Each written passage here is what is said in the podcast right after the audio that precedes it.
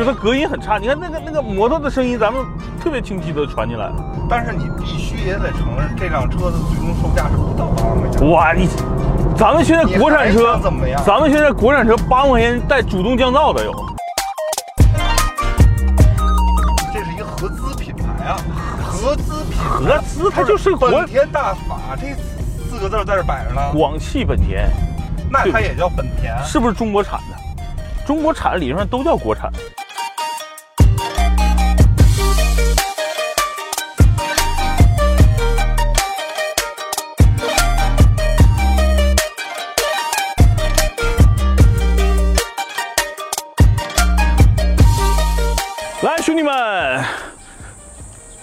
车的时候，我心里就一直在想一个我小时候经常听的歌，就是天上有无数个星星。所以呢，就换到这个车上，就是天上啊，迈出多少个飞度，实际上在大家在大街上就能看见千奇百怪的各种改装的飞度的样子。打眼一看，这是一台改装车，哇，违法的呀，对吧？理论上改这个、改这个、改这个，理论上都是违法的。当然了，这个里边的动力，如果你碰的话，也是违法的。但是呢，你定睛一看，这个车其实还是个素车啊，它只是装做了一些装饰而已。啊，这是我们公司老严同学的车。我们公司的传统就是，你来我们公司上班，OK，我们不会放过你的车，先来搞一下。飞度这个车已经拍过好多次了，是吧？那这是自己人的车了，那咱们就好好的吐槽吐槽，优点特别多，对吧？一会儿让车主自己说。但是呢，我觉得就是从日常使用的角度来说，其实飞度并不是一个神车啊，它确实也存在它自己的一些缺点。简单跟大家列列举几个，比如灯。你看这个灯现在挺灯的是吧？但是之前这个灯呢就是个蜡烛灯，蜡烛灯的缺点主要在于晚上的照明是真的是，啊，像我本身就是近视，如果晚上开一个蜡烛灯的话，真的是看不清，开远光对面又很难受，对吧？所以我觉得灯是一个问题。第二个呢，看，这是日行灯，也是它后来加装的，就是原来这个车的这个所谓的照明的配置是太低了。第二个呢，就是这个车的基础配置非常的低，呃，这是一个当年卖。八万五千八的了是吧？自动舒适天窗版，呃，也是市场上销售量特别特别高的一个车型。但是这个车型坑在哪儿呢？就是它的轮毂，原来是钢轮毂，什么意思呢？就是里边是个铁轮毂，外边罩了一个塑料的罩，是这个吧？是。所以那个太难看了。但是这个这个方案呢，现在也被特斯拉在借鉴，因为 Model 3现在大部分也是一个里边，但是人家特斯拉里边不是铁轮毂。啊，那特斯拉主要是为了降低风噪啊，所以这个方案可好可怎么说呢？也算是缺点了，确实是就成本太低了。然后呢，这个兄弟呢，为了好看，也为了更实用啊，换了一个拉力车的一个轮毂啊，一下子它就一步到位了啊，确实很不错。然后这个胎是我们上周刚换的，一会儿跟大家聊。然后再说这个车里边的配置，里边的配置就是怎么说呢？你说。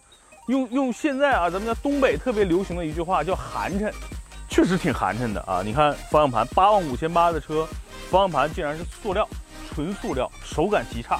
然后你再看这个这个方向盘啊，就是它没有任何一个键，它唯一能摁响的是喇叭，就是一个键，也算多功能方向盘，就是 算多功能方向盘啊，它有一个喇叭的功能啊，当然还有气囊，就这点还是不错的。但是除了这些，这个车你你仔细看就没有任何的。啊，高科技的配置了，它那中间那个屏也是后加的。同时呢，这个车大家一直诟病的没有 ESP，啊，对于一些我们这种成年车手来说其实还好，对吧？但是对于一些新手女司机来说，没有 ESP 在发生路滑、紧急刹车的时候，其实还是挺危险的啊。这是一个，另外一个呢，就看整个车的这个舒适性配置，除了有个喇叭，没了，座椅也都是布的，对吧？然后十个飞度车主九个都会说。它的，它的这个就是后后备箱啊，会发出一些异响，滴滴滴滴的。具体什么异响他们也不知道，但是呢，他们也不敢问，因为他们也不知道哪儿响。总的来说，就是这车只要开起来，在后备箱地区就这一块儿，总会发生一些滴滴哒哒类似这种的声音。唉。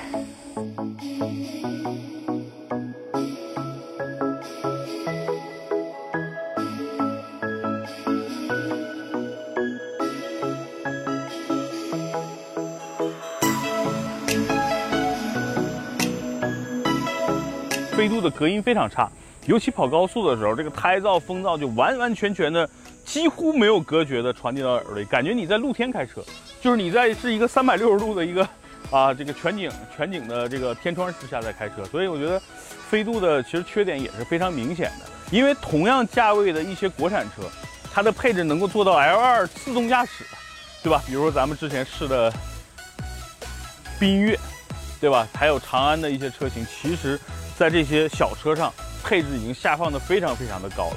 当然，属性不一样，飞度还是一台神车。那解决噪音的办法，我们之前说过，我给老严同学作为来公司的见面礼，我送了他一套。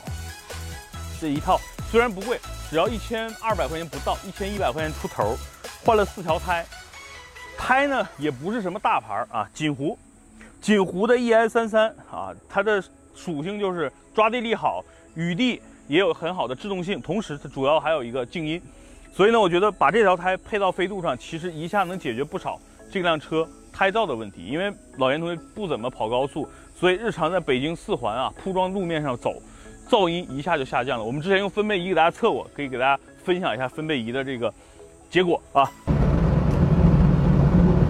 我们现在在北京的南四环上，我们专门为我的这台飞度换了轮胎以后，买了这个呃声音的这个分贝仪。我们先看看现在这辆这辆车换了轮胎以后是什么样啊？现在时速是八十啊。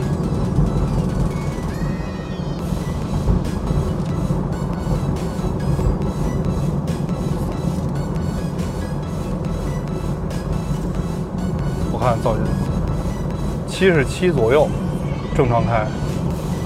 但是飞度的这个隔音确实做的太烂了。在我看来，飞度的最大的优点是极其的保值。就这车在二手车市场的这个保值率可以用变态来形容。举个例子，这是一个一六年的，当时八五八裸车价，落地呢不到十万块。现在你去市场上买，至少得七万到八万块钱的一个价格，就跟当时的新车价没差多少。你如果现在买一个一三年左右，呃一二一三的吧，只要是个国四的一个飞度，你现在至少要花的银子也是在五万多。你买一个再老一点的，比如说最早第一批上市零几年吧，比如说咱买个零八年左右十年的车，至少现在的价格也应该是在三四万。所以，所以飞度在二手车市场的价格真的是变态。所以基本上大家推荐，就我很多人问你说，哎，南哥，我买二手车买飞度合适吗？不合适，因为你还不如买新的。啊，如果说你买新车，我觉得飞度是挺合适的车啊，它的主要优点是保值，就是你开几年。有很多很多年轻的车主买这个车当为作为家庭第一辆车，改装的除外啊。我指的是居家实用的属性，买它作为第一辆车特别好，作为过渡。开两年，你的收入啊，你有老婆了，你们家家庭的收入越来越高，想换一个高级点的车，把它卖了，不亏什么钱。所以这是我觉得飞度对于我来说，我我眼中的第一大优点。但对于我们老严同学来说，就是可能这个车。给他留的改装空间会非常大。他八万五千万买这么一个车，他可能用二十万再去改装这个车，他能达到比如说啊，Type R 的那个那种感觉。所以呢，我觉得他是这个本田大法的一个忠实的信徒。那信徒眼里这个车优点就除了保值之外，就太多太多了。比如他会说这车有操控，比如说这车省油，这车空间大。还有什么这个车的优点吗？其实也就这些。第二呢，就给大家试试这个车的空间了。来。前排呢，就是我标准的驾驶的坐姿，我试试后排啊。这么小的车，如果你关上门，会觉得，哇，这车好小啊。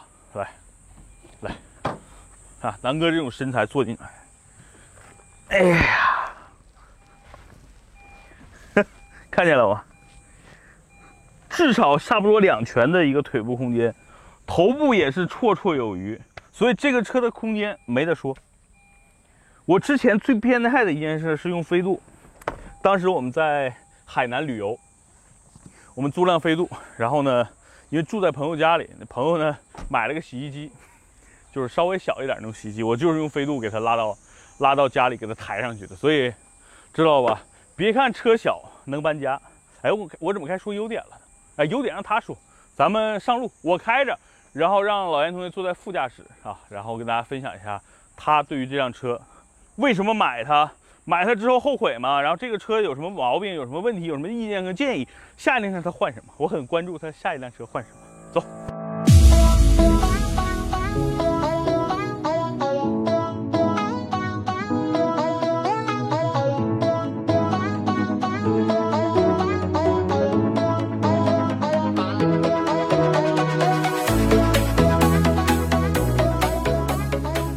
其实我还是挺喜欢开飞度的，就是但就是挺好。但是没办法，今天我必须扮演一个车黑的角色，因为车主在这呢，我们俩这样聊天才才有意义，对不对？对，对吧？你看这个车开起来，哎呀，多轻啊！而且你不觉得这个就是你这样的体型的，我这样体型呢，后边还有一个马鞭，动力还是很充沛吗？这点我同意，这是我们公司唯一一辆四缸的车，真的。我们最次的五，我花六万块钱收的宝马三二五都是六缸车，对吧？剩下我们公司没有四缸的车。你看啊，咱们从从价格从低往上捋，最便宜宝马三二五六缸，我沃尔沃 x C 六零六缸，我新收的宝马 x 五六缸，然后咱们的 M 二六缸，咱们的油电混合的 LC 也是六缸，对吧？我没有四缸车，唯一原来有个汉兰达四缸的卖了，所以你来了，这是我们公司现在唯一一辆四缸的车当然，其实我们还有更便宜一个车，是三缸的，是 QQ。我说这个车啊，啊就是换了胎之后，确实不是，就是它发动机那声一下就进来了，对它这个确实 NVH 这方面做的确实确实确实，就它根本就没做，不是 不不是它没做好，你给我留点面子行吗？是它就不做。没办法，咱为了节目效果，我必须当车黑。但是你看，你们你们可以翻我之前拍飞度的，我从头到尾觉得这车还是不错的。但是因为对吧，有专业的今天传统的媒体老师在，我必须怼一怼，就是让大家知道这个车其实并没有大家想象中的那么完美，它还是不错的，但是相对来说不完美啊，那对吧？你你这要不是我给它换了个胎，其实更吵。对，对吧？这个胎还是解决了很大的一个优势，所以大家去买胎一定记住，就一定换一条静静音的胎，不要看品牌。就是你如果花一千多去换米其林，那个胎噪音依然很大。买小牌的不一定就差啊，一定要记住。有之前有人在跟跟我说，南哥你这个胎多少钱？我说一千多一点。他说那米其林不也才一千多？那个马牌不也有一千多四条的吗？我说那不一样呀。就举个例子，耐克最低端的鞋，它真的是低端到低端，就没有任何科技含量，就是一双跑跑步鞋。呃，那你如果买一台，比如国国产的李宁的这个鞋，如果都是二百块钱，李宁鞋里边就可能它会有一些它的云的那个减震的科技了，所以它不一样的，你知道吗，兄弟们？就是品牌溢价这个东西，你不要为了品牌去买单，一定要为了这个这个东西好不好去买单，就跟飞度一样，你如果真的为了品牌去买单，它的品牌肯定不啥也不是啊。对吧？你买买品牌，很多人十万块钱就想着我我买宝马一系吧，对不对？对。然后买个这个奥迪的 A A 三是吧？就十多万的人嘛，那是为了为了品牌去买单，但实际上真的它好像开起来真的不如这个车啊，这应该你说哈。所以其实就是这这个车跟这个轮胎定位是一样的，就是它不是一个给你感觉很豪华、很有逼格的车。我指的是日常家用属性啊，但是它确实空间，你看我们两个，这个一米八几，我一米八，我二百多斤，他一百七八十斤，就我们两个所谓的壮，半吨组合，就真的是就是半吨，就我们仨加起来半吨了呀。你就坐这车里一点都不觉得挤。对，空间，飞度的空间同级别，这是绝对。然后飞度我记得有个特别好的优势，就是它这块空飞空调出风口有一个杯架，你放个玻那个饮料放这儿是吧？就夏天吹吹空调还能有，能制冷，能对制热的。所以这个车还是挺实用的。呃，除了这个刚才说的噪音的缺点，然后这个配置上的缺点，我觉得这车还有一个问题，就是我我明显感觉到的啊，就是就我在这个车上享受一些娱乐的设施就很难。你像你自己加了一个这个屏是吧？啊然后你才能蓝牙呀什么的听一些音乐。如果不加的话，原来它就是一个收音机嘛，对，对吧？所以我觉得这个车娱乐的属性就就太低了，没有娱乐还不行，因为它太这个车噪音大呀，你需要用另外一种噪音来抵押这个噪音，所以音响跟蓝牙是一个特别特别好的一个东西。不是，说实话，这这车开起来还是你看咱试试动力啊，一脚油门下去。也没快多少，反正但是但是就是很轻快的感觉，就轻快的感觉，你们懂吗？就是轻快，它不是快，它是感觉又轻，没那么快，简称轻快。你为什么不改装动力啊？你你你你看，我看我看你改了好多东西啊，灯、盖儿，嗯，然后轮毂，嗯。但但大家你看，就传统的这个本田，所谓的本田的所谓的粉丝啊，他都会买来飞度各种改，嗯，对吧？就比如说思域不改，飞度不改，不如什么推下海。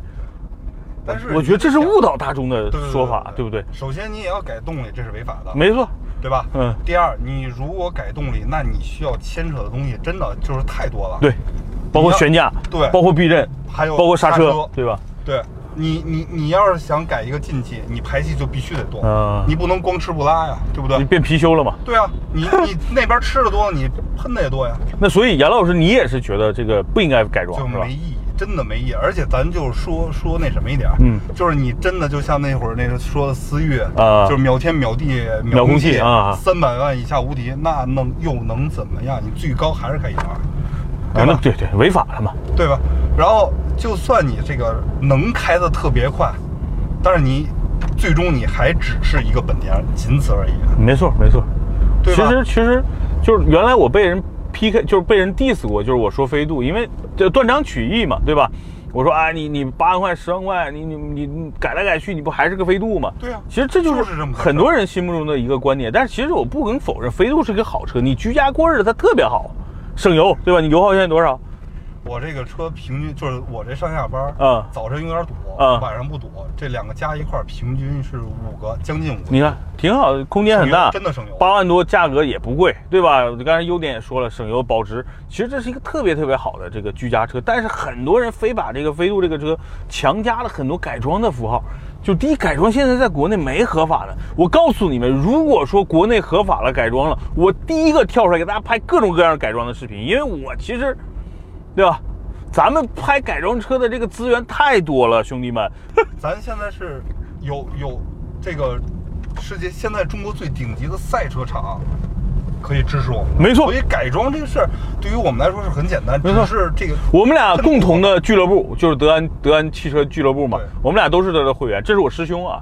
那其实真的，我们真要是改，我们有中国最好的改装的这个赛车的改装师，对。吧？而且我们有当年大家知道柯树良飞越黄河的那台车的改装师也在那个俱乐部，所以就是中国最好的这几个技师，我们都能联系到。如果大家真的要改，我靠，我第一个跳出来，我弄个飞度，你别说飞度，我弄个 QQ 给它改的能飞起来，对不对？就说白了，就是第一呢，我觉得在我们首先要提倡的是所谓的安全道路安全，对不对？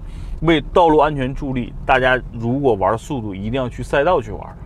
对吧？第二呢，这种改装目前在国内还是真的是违法的。你你没犯没犯着，警察没碰你，我觉得那是你走运。一旦有一天你上下班的时候被警察摁在那儿，耽误时间，耽误你的事儿，真的有因为这件事你再去蹲几天，我觉得哎呀得不偿失。不是最关键的是，咱退一万步讲，嗯就是说这合法不合法，咱们先放一边。嗯就是你是甭管是飙速度也好，还是怎么样，你不要给别人添麻烦。没错，没错。你这一失控把别人撞了，人家一家三口四口了，然后哭天抹地的，那还是那句话，如果说中国咱们现在的道路，你说哎你改装合理可以改，我第一个跳出来给大家去拍各种改装的视频，对吧？我所有的车都拿去改。如果大家觉得不过瘾，我再买几辆车给大家去去改，对不对？我觉得这个是我们响应或者说咱们遵纪守法。那如果说现在不合法，我觉得大家去弄的话，总的来说还是，哎，哎，最近对吧？这个各种 不说了，一说了就得罪得罪得罪人了。那那那对吧？我这个人最近这一年得罪不少同行了，但我跟你们也不是同行啊，兄弟们，你们不要觉得他妈拍个汽车视频就是做做汽车媒体了，啥呀，对不对？那我觉得传播正能量是对的，就是确实从居家属性来说，这个车不错啊。你要从我买它也真的就是纯你看，严老师其实改了一些，也就是为了好看一点，对吧？前面换了换了一个碳纤维的盖儿。啊，我那圈换了是为了让簧下质量降低，哦哦哦，这样可以更轻。不是你原来那个钢圈确实不合适，太沉了对对。第二呢，不是那个圈太难看了，确实。你有时候我见过，开着开着，它外边那塑料片掉下来了，在地上还咕噜。因为这个这个这种现在在美国最常见，就是美国好多像凯美瑞，包括卡罗拉这种低低配车型，全是那个钢圈。然后你在高速公路上经常能看见有一轱辘在地上 滚，在转是吧？对，它就是那个圈掉下来了，其实也挺不安全的。对，你挂着别人车，这这挺害对。所以换个轮毂，对吧？换套舒服点的胎，我觉得这还是不错的。这个胎也有一个问题，兄弟们，就是太软了，是吧？太软你如果走一些稍微颠的时候，这个车的就相对来说会比以前会会稍微跳一点就跟大家穿那个跑鞋一样的道理。你们想，你们如果穿的是阿迪达斯的 Ultra Boost，就那种爆米花系列，你每走一步都特别的软，对吧？所以就一样的道理，就是你你你软嘛，就有它的优势，就舒服嘛。当然你软就会觉得这个相对来说车会比较颠啊，这就是没办法，这物理物理结构导致的。好吧，总的来说，其实跟跟严老师说一样，就这个是一个挺好的居家车。那个别叫我老师，只有媒体的人才叫老师。你不是干媒体的吗？我不干，没 他他媒体的啊。我终于从，就是从我的角度啊，就是叫万恶的汽车专业媒体，就是脱离了这个。没有，我是看你们的，我是看着你们的文章图文长大的，那是所以要多感所以要感谢这些老师们。行吧，小飞度啊，咱们这个自己的车，咱没事就可以跟大家聊。然后最近我们会发一些自驾游的内容，我们也有可能带着开着飞度，开着其他的一些车，我们啊走南闯北一趟，因为马上就到了这个动物发起，不是这个 万物复苏，然后夏天属于暑假期了。我看好多兄弟们啊，我的好朋友吴道凯他们开始开着他们那些美式肌肉车游全国，然后我另外一个好朋友刘家欢也是开着他们的那个几个皮卡，也要环中国啊去走了。虽然我们没有那么长的时间，但是我们可以开着车走一走比较好玩的地方啊，比如我们江浙沪啊，南哥回趟阿里巴巴站，对吧？去看看老东家，去转一圈，或者呢，我们去趟青海，因为我跟马鞭我们俩都是西北人，对吧？我们这个甘青宁可以再走一趟，所以最近我们在计划，是不是有可能开着飞度去呢？还没定啊，有可能啊，所以，所以我们最近呢也在计划一些夏天的自驾游。如果大家感兴趣，想跟我们一起组队的话，可以关注我们，私信我们，好不好？今儿先聊到这儿了，因为下班的点儿啊，路也开始堵了，我们也开始准备回去吃点晚饭了。晚上给大家剪这个视频，拜拜，兄弟们。